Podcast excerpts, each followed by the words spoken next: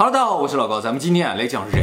我们已经做过两个影片，讲过人类的起源啊，一个呢是介绍了外星生物创造论，还有呢就是通过圣经呢介绍了一下神创论的人类起源。今天呢，我们来介绍第三个角度，也就是进化论的人类起源。大家知道，目前我们地球上发现了一百多万种生物啊，呃，那么有智慧的呢，只有我们人类一种啊。那么根据进化论呢，啊，也有叫演化论的啊，我们人类呢是从猿猴进化过来的啊。如果猿猴能进化成人的话，那么其他物种有没有可能进化成相应的带有智慧的生命？鸟进化成鸟人，牛进化成牛人，鱼进化成鱼人，有没有可能呢？今天我们来讨论一下这个问题啊。首先，我们来看一下这张图片，这张图片大家肯定都见过了啊。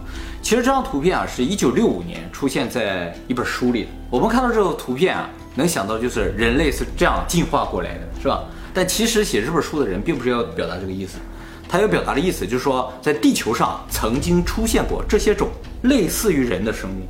真的吗？哎，最右边的是我们现在的人。原著啊，总共画了十五种，这都是通过化石发现，就是曾经在地球上生活的类似于人的这种生物。倒数第二个和人有什么区别啊？就非常接近人了，但不是人。作者也特别强调了，这十五种类似于人的生命之间并没有什么关系，就是说从化石上看不出来。这十五种出现过的人类和我们现在这个人类有什么进化的关系？这个图上画的，除了最右边的人类之外，剩下全都灭绝了。究竟什么原因灭绝了？不知道。其实我们和他们是有共生的时段的，但是他们灭绝了，我们仍然活了下来。那么关于为什么只有我们能够存活下来这个事情啊，呃，有一种推论啊，就是因为我们聪明啊，我们会穿衣服啊，会制作工具啊，会生火呀。也就是说，看上去大家都差不多，其实我们是最聪明的那个。但是呢，通过这个化石分析，发现一个事情啊，就是在这灭绝的人种当中，有一个叫尼安德塔人的。尼安德塔人和我们现在这个人类是几乎同时出现在地球上的。但是尼安德塔人大概是在两三万年前灭绝的。怎么知道他灭绝了呢？是因为我们到现在为止没有挖出来两三万年之内的尼安德塔人的化石，所以就认为他在那个时候灭绝了。啊，这个尼安德塔人啊。他的脑容量是一千四百五十 cc，我们现代人的脑容量是一千三百五十 cc。大家可能觉得它比我们多一百 cc 没有多少，但其实大家可以这样理解，就是尼安德塔人啊，全都是爱因斯坦。如果他们真的比我们更聪明，为什么他们灭绝了呢？所以我们聪明，所以我们活下来这个理论呢就不成立。当然，也有人认为啊，这个尼安德塔人其实没有灭绝，因为他比我们更聪明，所以他发展比我们速度更快，他是我们的上一代的高等文明。那为什么我们现在找不到他们了呢？有两种可能，要么上上面去了，要么向下面去了。那么为了分析我们人类为什么能够成为人，你就看一下我们人类的特征啊。第一个，直立行走，在自然界里边，直立行走的只有人。这个狗啊、猴子啊，它也能够直立行走一段时间，但是主要还是四足行走。那么人为什么要直立行走？推测呢，就是认为人是要用手嘛，所以渐渐渐渐变成直立行走。但是哈，你看那个猴子也好，狗熊。他们偶尔也会用手，他们也没有直立行走啊。我觉得一个非常有可能的情况啊，就是需要搬运东西，而且是重物。就是当他搬运重物的时候，他手才不能一直着地啊，手才一直擎着，所以渐渐变成直立行走。搬运轻的可以拿嘴咬着，拿一个手拿着也都行，像猴子啊或什么，他们拿吃的东西都是这样的。猿人为什么要搬运重物呢？搬运的是什么呢？这就和那个外星生物创造论有点搭上了，他来帮阿努纳奇搬运金条呢。那么人类的第二个特点呢，就是快速退化的肌肉。如果人真的是从猿猴进化来的啊，人就用了六百万年的时间啊，退化成现在这个样子。像这种快速的肌肉退化，在自然界里是不存在的。这个以前做过一个实验啊，就让那个动物园的猴子不运动，天天吃，看他们肌肉会不会退化。发现啊，猴子就一辈子，他就搁这不怎么动弹，他的肌肉也不会退化。为什么？哎，自然界的动物都这样，什么狮子、老虎、豹，它不需要每天去锻炼，做俯卧撑、做哑铃，浑身都是肌肉。但人就不是，人如果长时间不运动，不用几个月就退化的不行了，一点劲儿都没有。而且从根本上而言，这个动物一出生的时候就浑身肌肉发达，而人一出生的时候非常的脆弱，需要到后天不断的锻炼、锻炼、锻炼，才能稍微好一点。但也跑不过任何动物啊，也没有别的动物的力量，什么都没有。所以人的肌肉在整个动物界里算是相当垫底的。好，下一个就不可思议的地方就是人没有毛，就是说人没毛这个事儿是怎么都解释不通。这个自然界里边，这陆地上的哺乳动物没毛的就是人，而且人啊，它不光光是没毛的问题，人有头发呀。人这个头发你如果不剪的话，长一两米，那老虎、狮子它不用剪，那身上的毛就跟天天理发理过似的，整整齐齐。因为它掉毛呀，它你不给它剪，不不人人类也掉，但为什么可以长一两米呢？你说最原始那个猿猴啊，它那个头发是也是越长越长越长越长，能长一两米吗？为什么猿猴它不是？就我们人类哇，长了一头秀发，这个东西究竟是干什么用的不知道。而且我们还有眉毛，男的还有胡子呢。其实眉毛还是有点用的啊，这胡子我就不太清楚了啊。而且我刚才说了，这个地球上曾经有很多这种人呢，有一种叫做直立人的，这个直立人大概在七万年前灭绝的。呃，这个北京猿人就属于直立人。这个直立人为什么灭绝呢？据分析，就是遇到了冰河期，地球整个变冷，冻死。你说我们身上一点毛都没有，怎么就没被冻死呢？如果为了防止被冻死，我们是不是应该长更厚的毛呢？所以从这点上来说，人没毛就很奇怪。而且呢，人有非常强大的排汗系统。这狗啊，怎么跑身上都不出汗。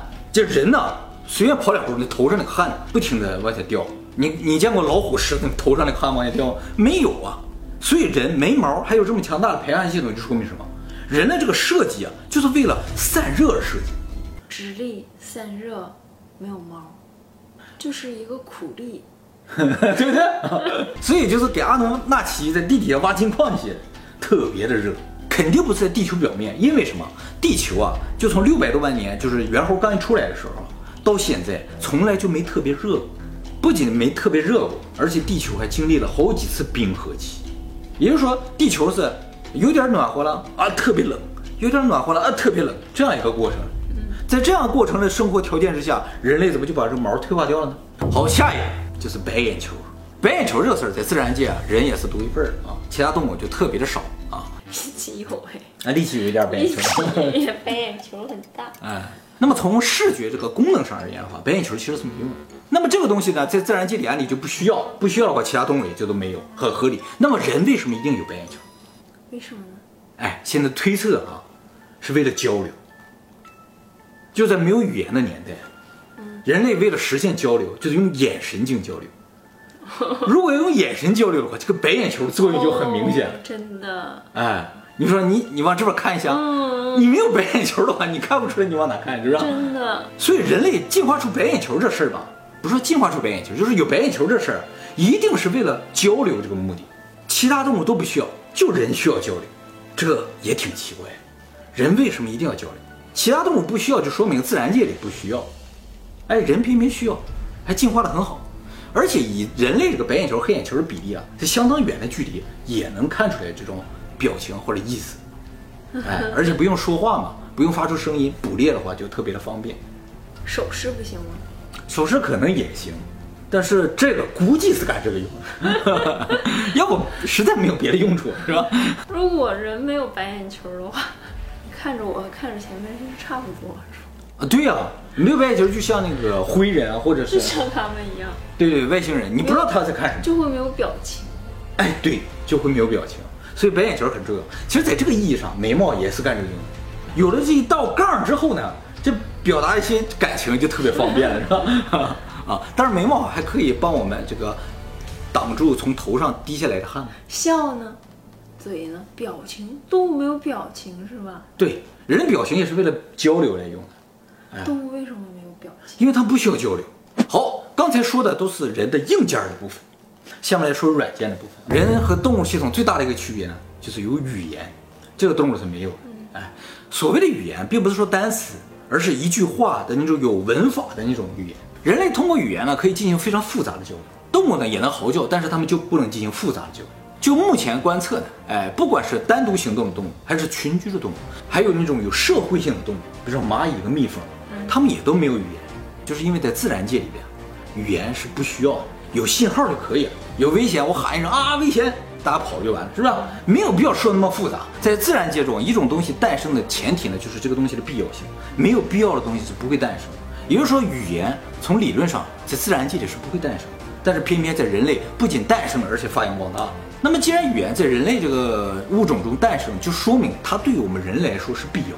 历史上一定出现了某一个时刻，这个时刻逼迫着猿猴也好，或者古人类，他们必须使用语言，不使用语言就无法生存下去。究竟是怎样一个情况呢？现在设想不到。而且语言啊有一个特点，我们以前在语言那个影片里提到，就是语言可以撒谎，而且语言可以描述未来。这两个事情啊，在自然界里也是完全不需要的。也就是说，可能出现了要描述未来，或者是要撒谎的这么种情况。下一个人类特别的技能就是记录，这个呢，可能也就是人类和其他动物的一个根本的区别，就是人啊会把发生的事情或者一些数据记录下来，通过文字、语言、壁画、雕塑的形式。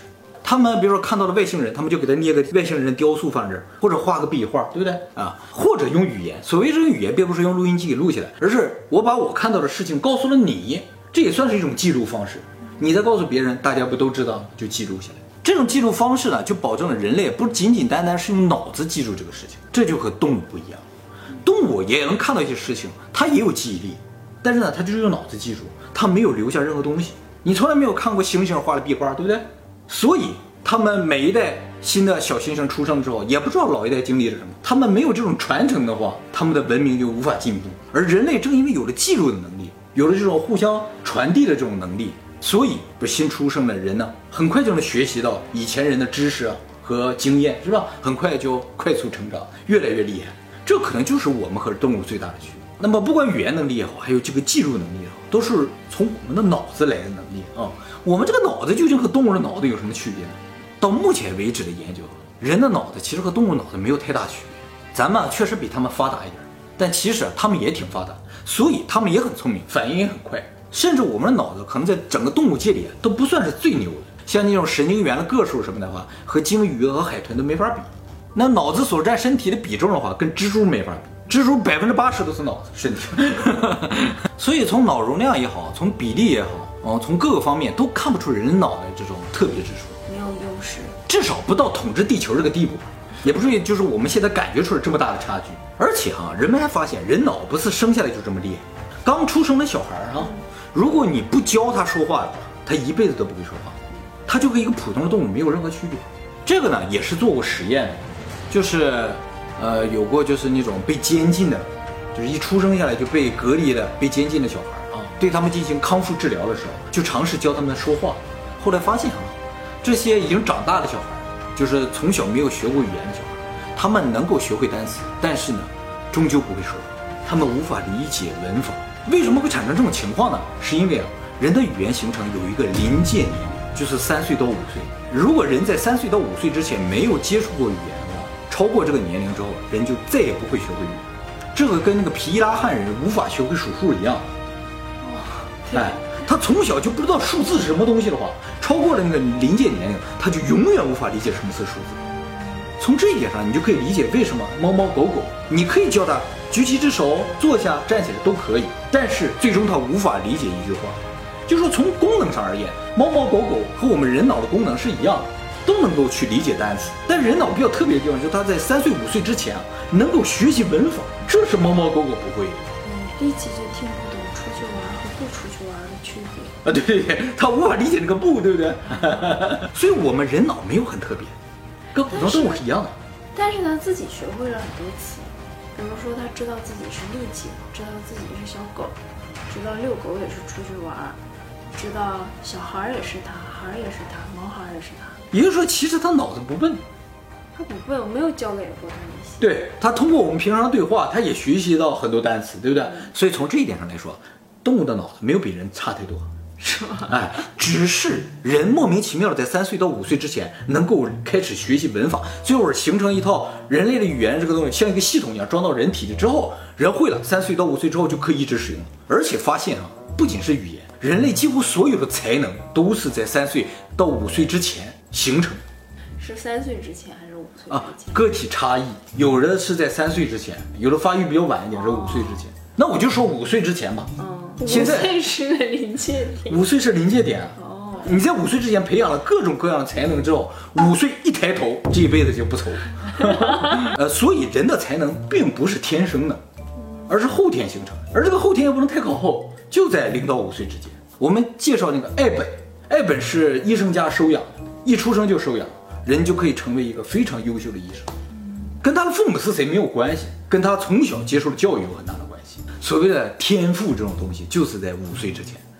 天赋。对，天赋，个叫才能可能不太好，叫天赋吧。才能还可以通过后天的努力不断的养成，是吧？哎，所以叫天才嘛。五岁抬头的意义就在这儿，你知道吗？所以总结一下哈，人呢从硬件上来看，从生理结构啊也好，从这个器官的强度也好，啊心脏的强度啊，胃口啊就消化的能力，或者是呼吸的能力，肺各个方面来说，在整个动物界里算是非常低的。人类这个肺啊，完全不如鸟，鸟的肺非常厉害，它可以在吸气的同时呼气。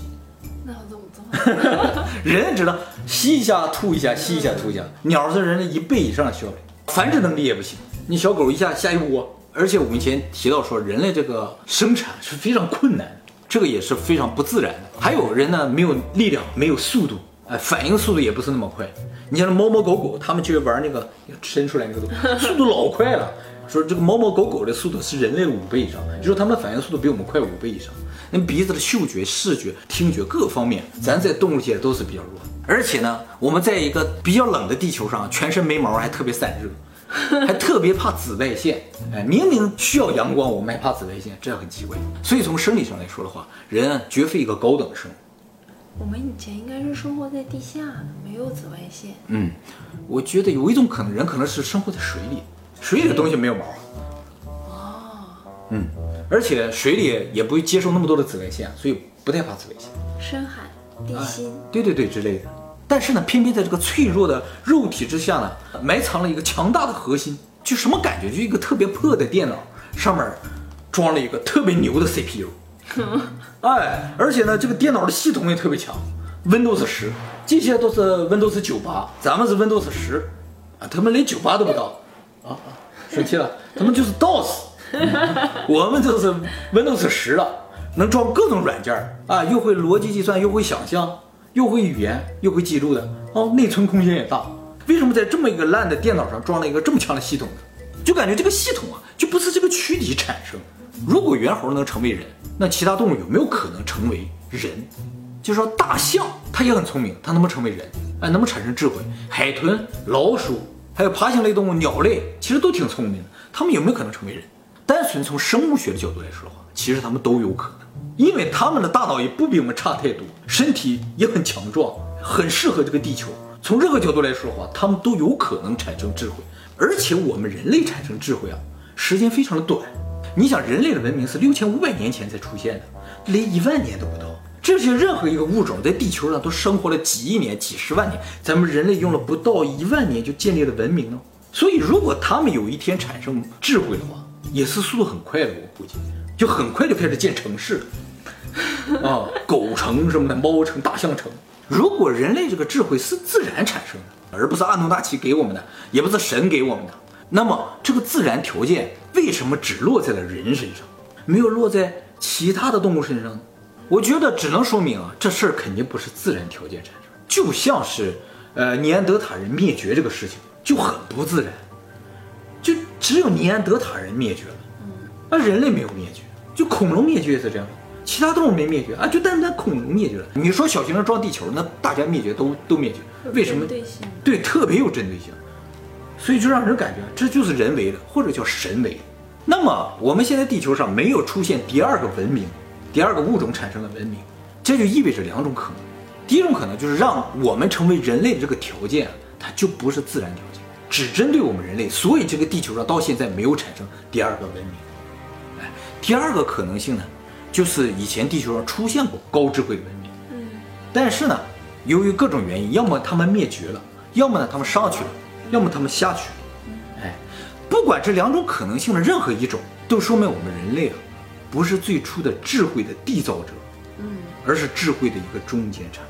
给我们智慧的，他肯定比我们智慧更早。如果有第二个智慧了，我们人类也不是第一个。所以说到底，人类他就不可能是进化的。